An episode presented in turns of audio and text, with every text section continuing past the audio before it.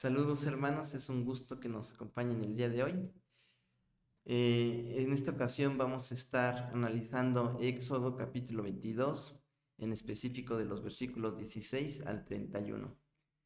Y me gustaría que empecemos hablando por la honra. Es algo que es muy común, se puede aplicar en distintos ámbitos, se puede aplicar honra hacia los padres, honra hacia el prójimo, honra hacia Dios, hacia nuestros gobernantes, y es algo que se puede reflejar a través de la obediencia, del respeto, de tener en estima a alguien, de procurar agradarlo, de procurar mantener su confianza. Y me gustaría que empecemos leyendo el versículo número 28, que dice así, no deshonres a Dios ni insultes a ninguno de tus gobernantes. Y hay que recalcar que en este libro de Éxodo primeramente se nos habla de cómo Dios libera a su pueblo de la opresión, de la esclavitud por parte de los egipcios, pero después de esto sigue un periodo en el que el pueblo de Dios estaba desorganizado, no tenían muy claro quiénes iban a ser sus gobernantes, quién los iba a dirigir, qué iban a hacer después. Y vemos cómo Dios llega y les da una serie de normas, reglas, principios que ellos tenían que seguir, obedecer, para que pudiera haber paz, armonía y se pudieran cumplir los propósitos de Dios para ellos y para su nación.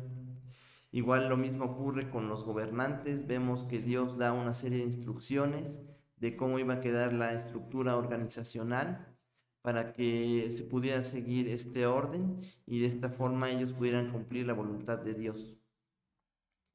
Y en este, en este libro, en esta parte, se nos mencionan varios principios, varios lineamientos, pero en esta parte en específico del capítulo número 22 podemos encontrar tres puntos que a pesar de que son varios versículos, van enfocados hacia lo mismo. Y el primero de ellos es las relaciones. Y me gustaría que leyéramos los versículos del 16 al 20. Si un hombre seduce a una mujer virgen que no está comprometida y tiene sexo con ella, tendrá que pagar a la familia de la mujer la cantidad acostumbrada por una virgen y casarse con ella. Aun si el padre se niega a que él se case con ella, el hombre tendrá que pagar una cantidad igual al precio que se acostumbra pagar por una virgen. No dejes con vida a las hechiceras. Cualquiera que tenga relaciones sexuales con un animal será ejecutado.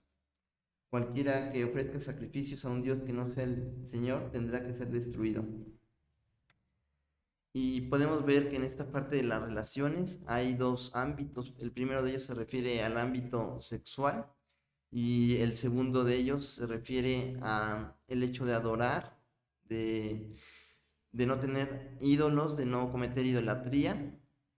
Y podemos ver que en el caso de las vírgenes, eh, Dios nos pide que no se deshonren a las vírgenes. Recordemos que el acto matrimonial, el acto de tener una relación sexual, es un acto que tiene bendición dentro del matrimonio y que tiene el objetivo de que se mantenga nuestra especie, el objetivo de reproducirse y que da como resultado una nueva vida, el surgimiento de una nueva persona, del enlace de dos personas.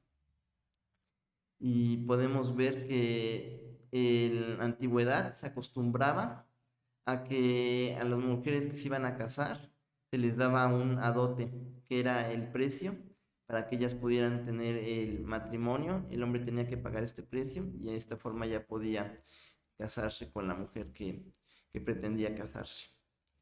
En el caso de la hechicería y la idolatría son muy parecidas y vemos que son, en cuanto a jerarquía de mal, vemos que están al mismo nivel el cometer adulterio con el hecho de cometer idolatría y hechicería. Podemos ver en el caso de la hechicería es bien sabido que es algo que está mal. En el mejor de los casos, estas personas usan ilusiones, engaños para hacer creer a la gente que están haciendo hechicería, pero en el peor de los casos realmente invocan a ídolos paganos, hacen cosas de ocultismo que no son gratas a los ojos de Dios y que acaban acarreando maldición a la vida de ellos y de las personas que los rodean.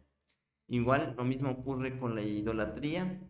Eh, vemos que en muchas culturas, muchos pueblos adoraban animales, a lo mejor adoraban al sol o cosas que ellos veían impactantes, pero que detrás de todo esto había un trasfondo.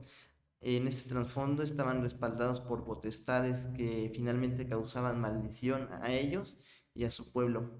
Por eso es que Dios pedía que no se cometieran esta clase de situaciones y que todos los que cometieran esto tenían que ser destruidos para que no se pudiera propagar este engaño, esta mentira.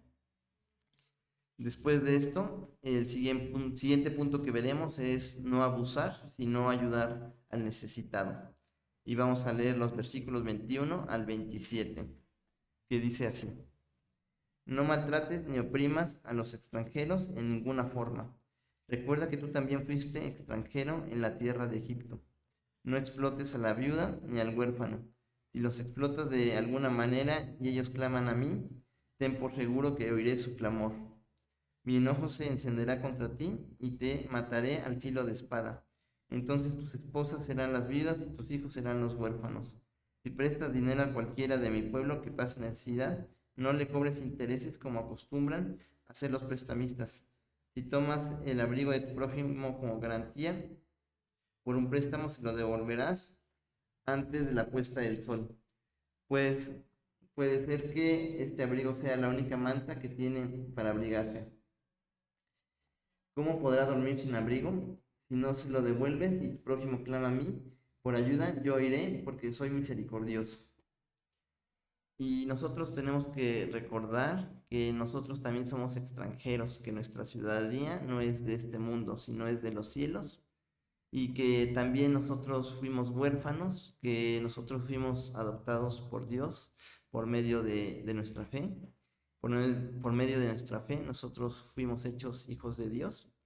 Y nosotros tenemos que demostrar ese amor, esa misericordia para con el prójimo, tenemos que ayudarle, orientarle, estar orando por ellos y tenemos la posibilidad de ayudarlos de alguna otra manera, hacerlo y que demostremos con nuestro testimonio que Cristo vive en nuestros corazones. Y por último, me gustaría mencionar el último punto, que es sobre el diezmo, las primicias y las ofrendas.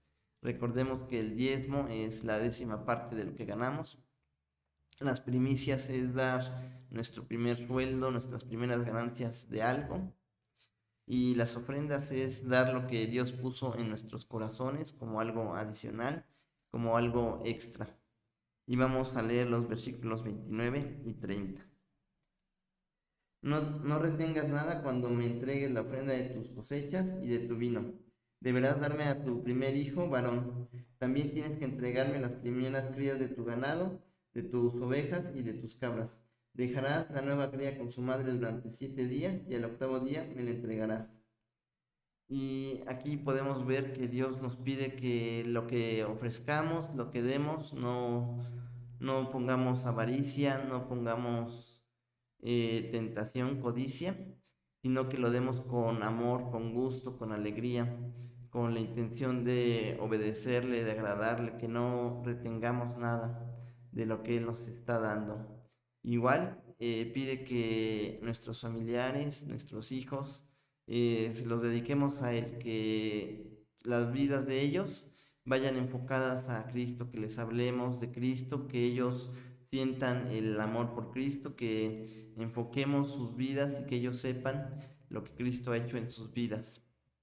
Y me gustaría acabar recordando los tres puntos que vimos el día de hoy, que es procurar tener buenas relaciones con el prójimo, no deshonrar a las personas, no abusar de ellos, si es posible ayudarlos, consolarlos, orientarlos y cuando demos nuestras diezmos y ofrendas, que lo hagamos con gusto, con gozo. Muchas gracias, mis hermanos. Esto sería todo por el día de hoy. Que tengan una bendecida semana.